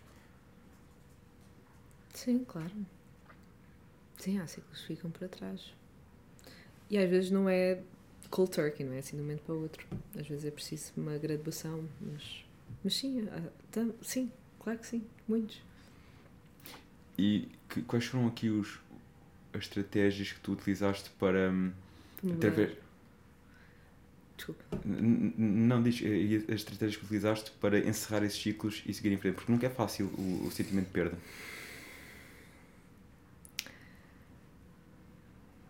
Eu antes adotava um que era fugir, mudava de país. Foi assim que eu fui para a Índia. Estive lá seis meses. Mudar o meu contexto diz-me com quem andas, dir-te a quem és, portanto, se mudas de país, há uma energia diferente e tu bebes das cinco pessoas que mais tens à tua volta hum, e assim é, é, é mais fácil de mudar. Agora, tu mudas, de facto, há uma versão nova de ti mas há, há algo por resolver. E eu não sei, ou seja, é, é possível essa mudança, no entanto, parece que alguma coisa fica por eh, ser olhada, sabes? Porque foi no fugir. Não é porque eu quero ver uma coisa, então estou com um um mindset e estou com uma frequência diferente e então vou para um sítio onde isso vibra lá. Outra coisa é fugir das coisas, é? Então acho que é mas, é. mas funciona. Mudar o contexto. Mudas de país, mudas de casa, hum, acabar relacionamentos, mudar de profissão, isso. hum, mudar a forma como comes. É Eu não acredito na- na nas resoluções de passagem de ano. Então acho que é tudo muito gradual e acho que e tenho aprendido, pelo menos no meu caso, não sei, hum, coisinhas muito pequeninas com consistência têm repercussões grandes. Então é às vezes é. Eu gosto muito de, também de mencionar esta autora, Nicole, doutora Nicole Lepera, ah, que é uma psicóloga holística, milhões de seguidores no, no Instagram pá, e self-made, uma, uma mulher fantástica que une muito esta forma de ver as terapias alternativas com a psicologia. E ela fala, às vezes, só por tu conseguires ah, assumir que de manhã, assim que acordas, bebes água quentinha com sal e com limão, já estás a tipo. pá, ou- algo muito simples. E no coaching é isto, é, é muito no micro. Então, pequenas coisinhas, depois vais acumulando. E depois, passado um mês, de conseguires todos os dias beber a copinho de água, ok, já consegues assumir outro novo hábito e de uma forma leve a coisa fica integrada. A palavra integração para mim tem sido assim o chavão. Porque quando é tudo muito. cria trauma. Mas eu agora não posso beber o café, agora vou logo para a água. É tudo- quando é tudo muito drástico, acho que não é sustentável ao longo do tempo. Mas depende da situação, não é? Tipo. Depende da situação. Mas eu vejo que há mais progressos quando as coisas são com consistência e todos os dias ganhar hábitos como, ok, todos os dias lavas os dentes? Sim, ok, isso é um hábito teu. Então, unir hábitos. Quando lavas os dentes, assim que lavas os dentes, ah, fazes um pá, super rápido daily journal, tipo de gratidão, três palavras. Olha, eu adoro, ah, acordei bem disposta, ontem consegui ir para, para a cama antes da meia-noite e hum, hoje vou ter com uma amiga que me vai fazer super feliz. E, e pronto, já escreveste ali um bocadinho do propósito que queres para o dia, associado a um hábito que já tens. E há assim umas quantas coisas vá, que, que, que se faz no coaching, pronto, e que eu também fui aprendendo, também pelos casos e casos de sucesso, que tem funcionado. Eu acho que é assim, no, é no pequenino. Deus está nas pequenas coisas. É a tal presença de qualidade. É...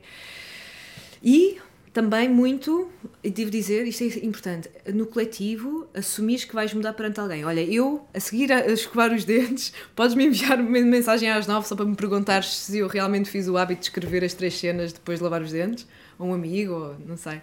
Sabes? Isso dá, dá, dá uma relação que, ok, estás a comprometer não só contigo, mas com, com mais pessoas, ou mesmo com as redes sociais, de, de fazeres uma live e expor, olha, malta, eu agora, a partir de agora, vou aos poucos fazer isto e isto. Isto, isto foi o percurso desta doutora Nicole de Pera. Ela filmava-se para, para conseguir ultrapassar o seu ADHD, tipo, e escrevia todos os dias com a câmera a filmar e as pessoas a ver, tipo, porque era a forma dela, ok, eu estou aqui firme, não estou só comigo, estamos juntos nisto, e aí dava para fazer as mudanças. Mas eu acredito que é, é gradual, pronto, para ser sustentável, assim.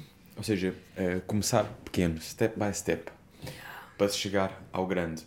Uhum. E, e neste começar, quais são os hábitos que tu tens visto ao longo do teu percurso e como mentora que são tão importantes enraizar, que são basilares as pessoas hoje em dia começarem a enraizar, cada uma no seu jeito? É como tu disseste, é cada uma do seu jeito. Qual Mas é? assim alguns do género, lá está, falaste um bocadinho da água com o sal hum. com... Sim, assim. uma coisa que funciona com toda a gente é a respiração.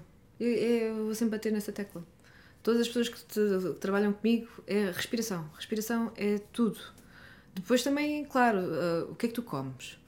Quantos cafés é que tu tomas? Porque se andas muito acelerado, não consegues estar no aqui e no agora, a tua mente está noutro sítio, até respiras de uma forma mais curta. Ah, então, não, não és a reduzires... café? Epá, eu bebo café um, só de manhã, uh, mas mas não sou, por acaso foi só este ano que eu voltei aí, uma temporada de muito trabalho. Mas no meu ideal, não. É mais cevada, ou muji, que é tipo uma bebida parecida com café, mas que, sabe a café, mas não é café. Um, não sou muito. porque dá cabo das adrenais, hum, não é bom para, para as mulheres. A questão da alcalinização não é fixe, não, não é uma boa bebida. Claro que tem, tem questões neurológicas incríveis e a malta do biohacking sim defende o café é incrível e depois a manteiga com o café e o óleo de coco não é? o óleo, óleo de coco, coco manteiga uma gordura sim, assim fala-se muitos benefícios o jejum com apenas com o café e o óleo de coco. É mas depois quem é que tu és sem isso? É porque é uma adição estás a ver? O teu ritmo interno muda ficas dependente daquilo se não tens aquilo, ficas tipo numa tensão. As dores de cabeça de, de, de, de quando fazes, quando te retiras o café, são uma, é tipo, uau. E se não deixares o café viciar? Se não deixares. Dou-te um exemplo. Se, bebes por prazer. Vou-te dar um exemplo, vou falar do meu caso prático. Eu tomo, eu tomo café somente nos dias de treino. Então, uhum. treino 5 dias na semana, tomo 5 dias na semana. Sábado e domingo não toco no café. E, e, e nunca senti uma dependência, ou seja, uh, do género sábado ou domingo e se eu não tomar, não, nunca senti porque nunca me deixei habituar. Ou seja, eu acho que aqui passa tudo uma questão de educação, yeah. que é tomares com um propósito. Uhum. Uh, aliás, há um neurocientista que eu gosto imenso de seguir, uh, Andrew Uberman. Uhum. Ele tem um podcast, também milhões de seguidores, porque baseia-se muito nesta parte da ciência aplicada.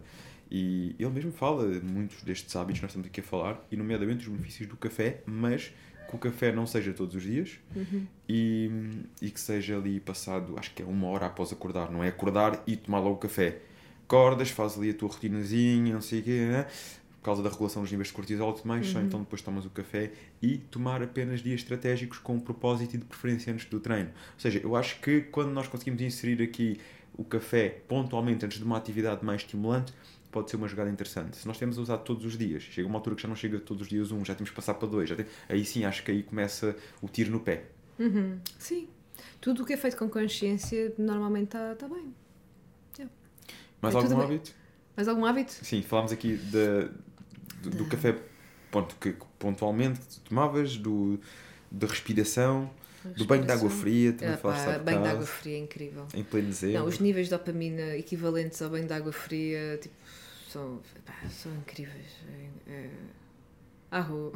Alimentação, já deixaste uh, o. Era vegan, certo? Eu era Ou vegetariana. Vegetariana. E deixaste, percebeste que era Sim. importante inserir aqui outros alimentos? É, a base é carne.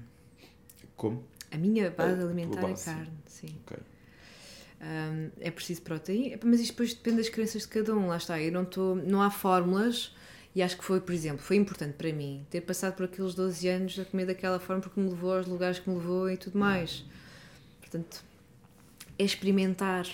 Isso é- eu acho que é o mais giro é, ok, eu não sei como é que isso funciona, então experimenta uma semana de carne. Com alguns hidratos, tipo batata doce, um pouco de arroz basmati, umas cenouras, abóbora, mas, mas experimenta, experimenta e vê como é que te sentes. Eu acho que isso é o, é o ideal, porque fórmulas, pá, sabes? Tipo, não sei. Às vezes também fico um bocado cansado, mas pelo menos uma coisa eu tenho certa, so far, acho que tenho esta arrogância, mas respiração, respiração, respiração, respiração. Respiração sempre. Muito bem. Falda, houve assim hum, algum momento da tua vida que te trouxesse a maior lição? Se pudesses escolher a maior lição da tua vida, a maior aprendizagem da tua vida, se pudesses escolher uma, uma grande aprendizagem, há assim algum momento em concreto que te venha à mente? A maior aprendizagem. Acho que a minha. É pá, pelo menos a mais recente.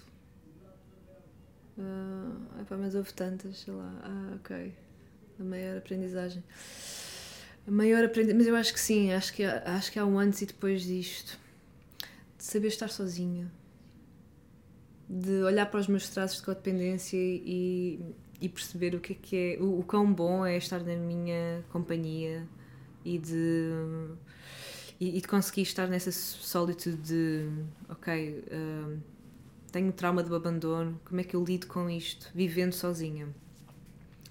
Porque às vezes utilizamos as relações para colmatar esses traumas e eu estando sozinha, ok, como é que eu vou sair desta ilusão do sozinha? Porque, como te falei, expandindo a consciência, tu tens a noção que nós somos todos um e que estamos todos ligados, não é?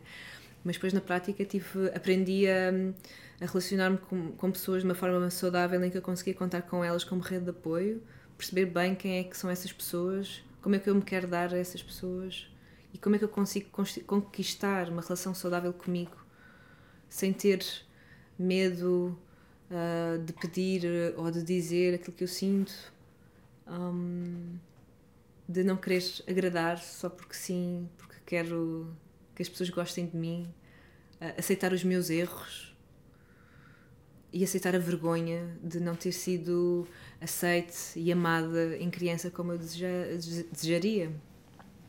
E isso faz-me parar de projetar no outro todas essas densidades e faz-me amar mais, faz-me estar bem na minha pele, saber com que eu posso contar. Mas para isso é preciso o cabo das tormentas, que é, ok, estou sozinha, vivo sozinha. Ah, e, e como é que é estar no silêncio? Yeah. Como é que é estar no silêncio? Agora é agradável. Agora é muito agradável. É. É assim. Um espaço onde nos possibilitamos a. onde eu me possibilito a, a sentir, a relaxar e a perder-me ao mesmo tempo também, para depois voltar-me a encontrar. Porque depois vem sempre um pensamento ou qualquer coisa, mas não há aquele silêncio, vácuo, puro, absoluto, de ponto zero. Isso não é fácil ter assim no dia a dia. Não só, isso é em estados alterados de consciência. Ahm, mas do silêncio no dia a dia, sim, é, é muito bom. Nutri- eh, Nutre-me bastante. Eu não, eu não gosto de ter sempre sons a tocar e coisas a acontecer. Eu gosto às vezes de ter mesmo momentos em que não. o nada, para que algo novo possa vir. E como é que inseres isso no, no teu dia a dia ou na tua rotina semanal? Ou co- como é que te consegues aproximar hoje em dia desses momentos?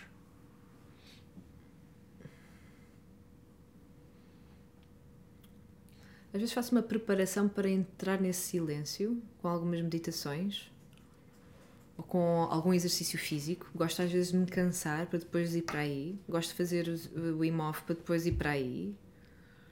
Um, assim, sem aquecimento, é, é um bocadinho. Uh, ok, então eu tenho que relaxar, ou tomar um banho, ou, ou andar, ou, ou escrever, se a mente está muito muito acumulada, mas os exercícios bem Hof para mim são assim, tipo, é uma clareza mental e física brutal.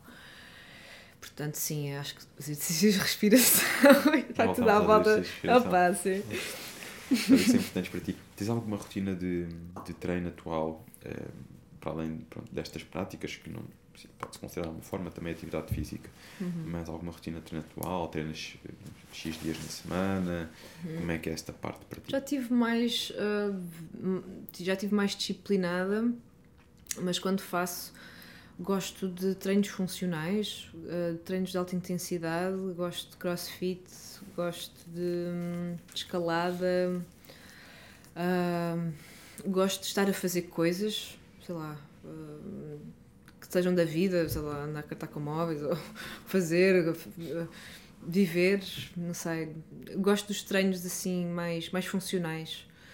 Ou então aqueles que são uma seca normal das pessoas, mas eu gosto muito de ciclismo, uma estrada sempre em frente, sem grandes altitudes e, e sempre em frente, ouvir sempre a mesma música em repeat e estou no cardio constante durante horas e horas.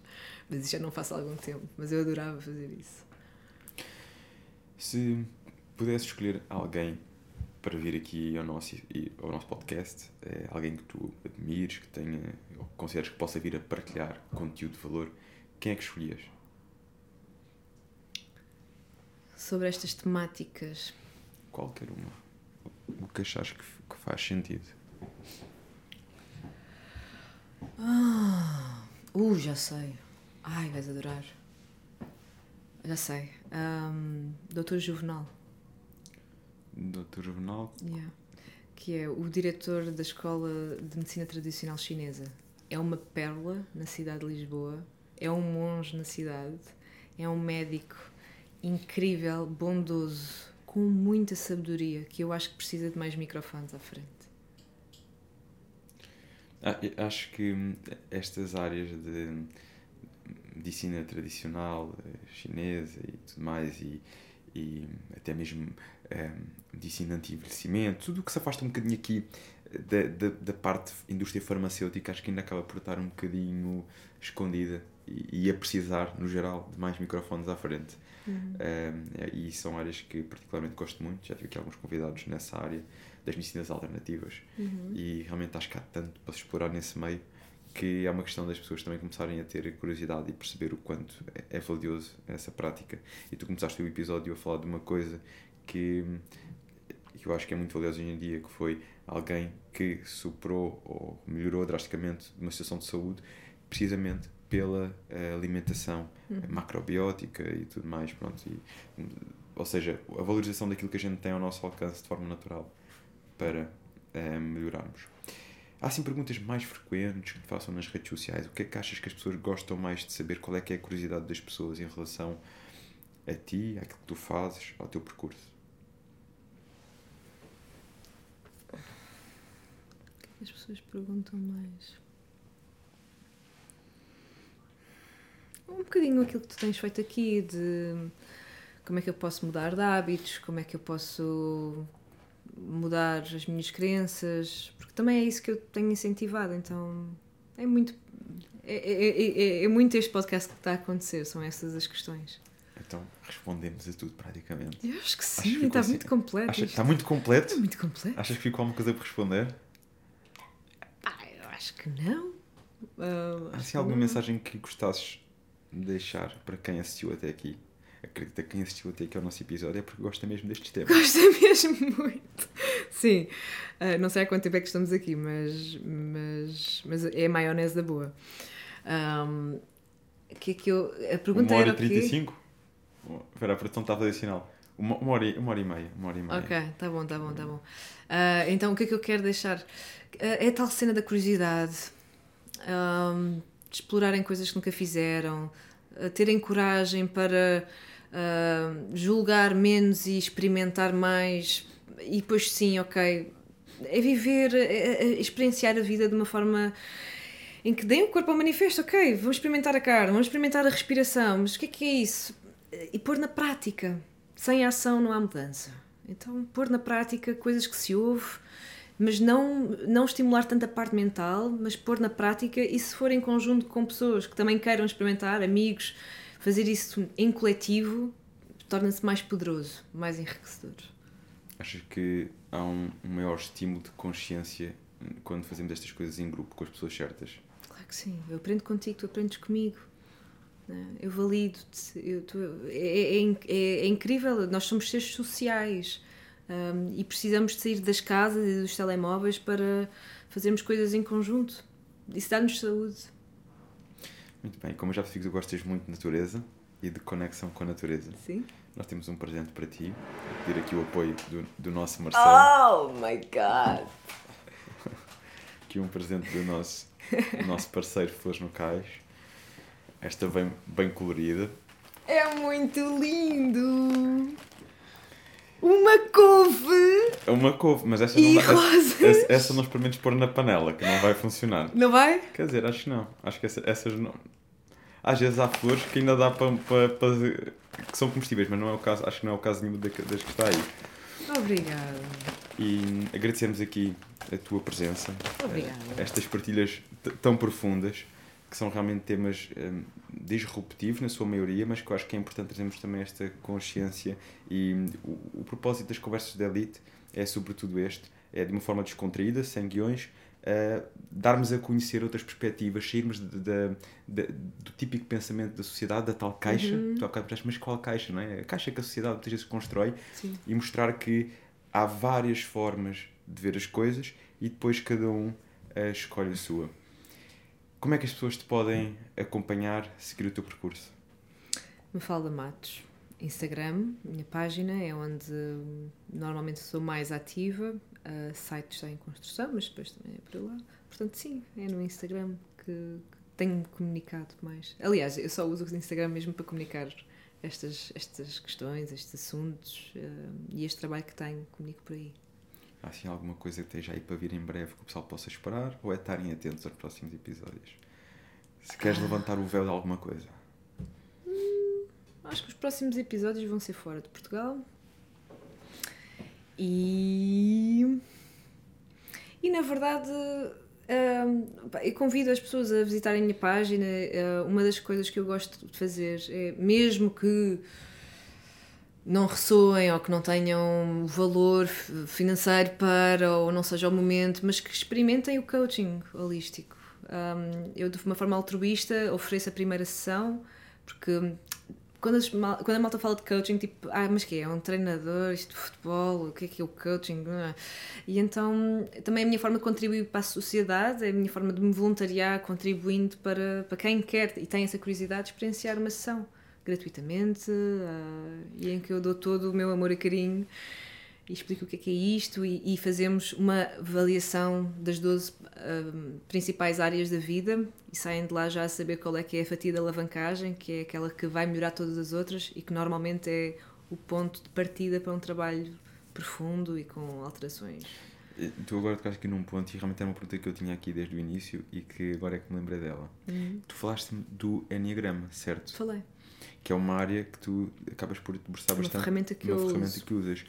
Queres falar um bocadinho disto para as pessoas perceberem aqui o contexto? Tu isso, as, as tuas sessões de coaching servem também para. Eu uso o Enneagrama nas sessões de coaching para, Uhum. para a pessoa se conhecer melhor, perceber qual é que é o seu Enneatipo, portanto há nove Enneatipos diferentes. uh, e explicar quais são normalmente os padrões, desse, portanto, para nos toparmos, ajudar-nos a topar, ok. Qual é o teu tipo? Quatro. O teu tipo é o 4. Ok. Eu sei alguns de cor, não sei todos. Não sei todos. Sei que o primeiro é o perfeccionista, Certo. não é? O 8 é, é assim Poderoso. mais poderoso, né? Está associado também a impulsividade. eh, um bocadinho, tinha Hum. Sim. essa ideia. Tem mais raivinha, Um, raivinhas, sim. O primeiro não faço ideia porque é que sei. O... Depois há. Há um que está muito relacionado com. Há o que é o entusiasta, que é o, o set. O set. set é o entusiasta. Está sempre a fazer projetos novos, sempre a brincar, sempre. É difícil ter tração com o set. Eu tra- É, não, disseste é difícil ter tração em, em que sentido? É difícil, é difícil para um set ficar muito tempo no mesmo lugar. Ok. São pessoas sim, que gostam muito da mudança, não é? Sim. Depois há um que está muito eh, relacionado com o amor, com o dar, não é? O 2, O dois, prestativo. o dois prestativo. Exatamente. E os outros? Falta, falta o quê? Falta o 3, 3, Ajuda-me o lá com competitivo. competitivo, o 3, O 5, que é o nerd. o nerd. O 6 é o. ah, como é que se diz? Ah, as pessoas que têm mania das doenças. ah, Ah, hipocondríaco. O hipocondríaco. Opa, isto são clichês, atenção, Sim, malta, sim, sim, é sim. melhor. Sim, mas são pessoas que têm assim, ali algumas paranoias, não é? Que- nesse sentido, acham sempre que se está a passar alguma coisa. e- Vivem muito com medo e têm. Com muito medo, é o medo, não é? Uhum. São- acaba por ser aqui o medo um, um bocado o motor dessas pessoas. Tu, tu, com o Enneagrama, vais perceber as motivações por trás das ações. Tu não podes definir o Enneagrama de alguém, o Enneatipo, quero dizer, ahm, pelas ações, mas sim o que é que motivou a ter aquelas ações. Eh, ou seja, a motivação. Ahm, e depois, sim, consegues perceber os medos, os padrões, eh, o que é que. pá, onde é que são os tais sítios onde vais sempre parar e tentares fazer diferente. Depois ahm, há ligações, portanto, o 4 está ligado com o 2 e com o 1. Ah, eu sei que quando estou centrada vou mais para o 1, fico mais metódica, mais perfeccionista. Quando vou para o 2, fico mais numa. Ai, vou ajudar toda a gente e sou a Madre Teresa de Calcutá. Quando O estou em é desequilíbrio, o 4 é o artista. Artista. É o artista. Ou e seja, o 9? Não falámos do o 9. 9 é o. O que tem a. um, eu não sei qual é que seria a melhor palavra para descrever o adjetivo mais clichê, mas é aquele que quer sempre pensar no bem de todos. O passivista, acho eu. Yeah. E tu com as tuas sessões, ou seja, isto também para Eu contextualizar ajudo as um pessoas a identificarem o seu Identificar. explico. uh, Trabalhar forças e fraquezas nesse sentido. sim. Aliás, sim. E no fraquezas. Human Design também, que é incrível. As duas são duas ferramentas estrondosas para perceber os, os teus arquétipos. Uh, no Human Design tens o, projet, o projector, eu faço sempre isto em inglês, o projet, projetor, o manifestador, o gerador, o refletor e o, e o manifestador gerador. São cinco tipos diferentes. Como é que tu identificas isso nas pessoas? Um, O que- o que- como é que Então, o Human Design, eu preciso da tua data de nascimento porque é uma ferramenta que hum, junta a astrologia com o Kenshi e com e o e, e- e o quê? E a Cabala. São três. Portanto, é a creme da la creme da, da, da astrologia misturada com outras cenas. É o que é uma ferramenta muito usada pelas comunidades intencionais à volta do mundo, portanto, pessoas que querem mesmo sair do sistema e que vivem em conjunto, então, e depois querem se melhorar e têm conflitos, como todos, né? E esta é uma ferramenta que é usada muito por esses grupos e cada vez está mais mainstream agora. E é um cálculo simples ou é uma coisa que Sim, a tua hora de nascimento é a mesma coisa que o mapa astral. Ok. Hora de Colocas- nascimento e data hora de de nascimento, nascimento. e consegues perceber, eh, tirar logo um perfil mais ou menos da pessoa de acordo com o Human Design. Uh, sim, uh, mas não é mais ou menos, é. Sim, sim, sim. Dás-me os teus dados, daqui a bocado eu dou-te. Metes online também, tu fazes. Sim. Ah, dá para fazer online também. Dá. Ok. Sim. E tu pegas nestas ferramentas e no Enneagrama e fazes um perfil e, e, co- como ajudares a pessoa naquele caminho a nível através do coaching. Vou-lhes dando mais conhecimento sobre elas próprias e depois como é que implementamos isto no dia a dia. Se eu sei que tenho a tendência de ajudar toda a gente e mais alguém, então todos os dias, se calhar, é bom eu ter um momento que seja para mim e que eu me sinta egoísta. Porque quando fazemos diferentes, às vezes nesta posição, assim, tipo, ai não, então estou a, pôr em primeiro lugar, mas isto é muito fora. Então vais tentar incutir no outro hum, algo que não seja familiar mas isto muito devagarinho. Portanto, os meus os processos comigo normalmente têm no mínimo 3 meses, máximo 6. Mais do que isso, já estou eu a ser bengala para o processo da pessoa e ela precisa da autonomia. Quando as pessoas dizem, me fala, eu já sei, estou bem, eu estou, é um caso de sucesso. Ou quando, às vezes tenho que dizer, olha, já está bom, eu sei que já conseguiste, porque já atingiste este, este objetivo, então tá, estás com asas para voar. Uh, Tudo o que é para prolongar mais do que seis meses, eu acho que cria uma certa dependência entre a relação do facilitador, terapeuta, mentor, coach com a pessoa. Acho que isso não é saudável. O, o interessante nisto é a pessoa ficar com ferramentas para fazer auto-coaching. Isso é, é, é a minha meta. E superar-se, e claro, atingir o objetivo que acordámos nas primeiras sessões. E sem resultados não, não, é, não, é, não há sucesso, portanto é muito, é muito mensurável. Mesmo nas coisas assim mais fora, de, tipo, como é que eu vou medir a autoconfiança? Então, o que é que é para ti uma pessoa autoconfiante? Que é que é, como é que ela age? Ah, consegue falar em público, sem gaguejar, uh, veste-se de uma forma autêntica, em que, sei lá, veste-se com uma cor colorida, porque está bem com, com isso. Ok, para ela, para essa pessoa era isso. Então, ok, então se calhar é esse o caminho. Então, o que é que tu achas de um, vulnerabilizar-te em público, ou fazeres uma stand-up comedy, ou numa reunião de família, ou no Natal, por exemplo, no jantar de Natal, uh, falares de, de, sei lá, de algum assunto, ou como é que tu podes ganhar essa confiança de uma forma segura e passinho a passinho chegas é? aí. Tu achas uma coisa que eu achei muito interessante, que é as pessoas do tipo 2 uh, ter, ter, serem egoístas um bocadinho da semana, que são pessoas que dão muito, dão muito. Serem quê? Não percebi? Disseste ser, serem um bocadinho egoístas, egoístas terem sim. um momento Na para perspectiva elas. delas, sim, elas sim, estão sim. ser, sim. São pessoas muito dar, dar, dar, dar e que às Uhum. vezes precisam de, de, de também de se dedicar um bocadinho a elas, dar elas próprias. E pedirem ajuda. E, exatamente, em vez de ser sempre não- elas a querer Dificilmente ajudar. pedem ajuda, sim. São sempre elas a querer ajudar, não é? São os givers, sim. Exatamente. E há assim mais al- algum outro traço que se possa associar uh, perfis, que- assim traços mais ou menos padrão, que possas associar, por exemplo, a Ah, outros são perfis? nove. Por onde é Mas que a to- todos eles têm assim traços padrão que podes associar. Por exemplo, Completamente. um, Sim, vamos fazer, por exemplo, o, o tipo 8, que à partida eh, tínhamos falado que era aquele um, poderoso. poderoso. Uhum. Como é que um tipo 8 pode fazer eh, um, o, o inverso, amenizar isso? Vulner- Vulnerabilizar-se. O 8 tem que estar em poder, sempre. Em controlo.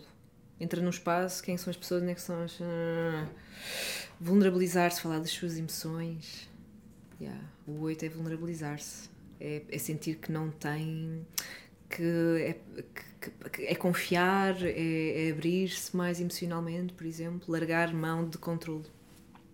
Muito bem, acho que já fica aqui a curiosidade agora para quem quiser saber. Enneagrama, se quiser uma um sessão, bocadinho também falo sobre isto, sim. Muito bem. Vamos lá, já sabem o que é que vos espera agora. Pegarem no link e partilharem o link com quem vocês acreditam que pode beneficiar com esta mensagem. Tem aqui muitos temas, desde a mente ao corpo, eh, coisas mais palpáveis e até das mais abstratas. Mas não se esqueçam da chave deste episódio, que é precisamente a consciencialização. E percebermos que há mais para além do óbvio e só depende de cada um de nós fazermos esse caminho. Conta connosco. Contamos convosco.